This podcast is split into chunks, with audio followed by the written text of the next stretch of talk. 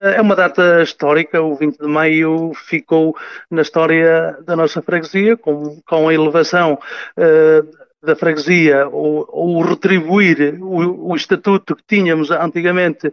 que era vila, e uh, de facto no dia 23, no dia 20 de maio de 93, uh,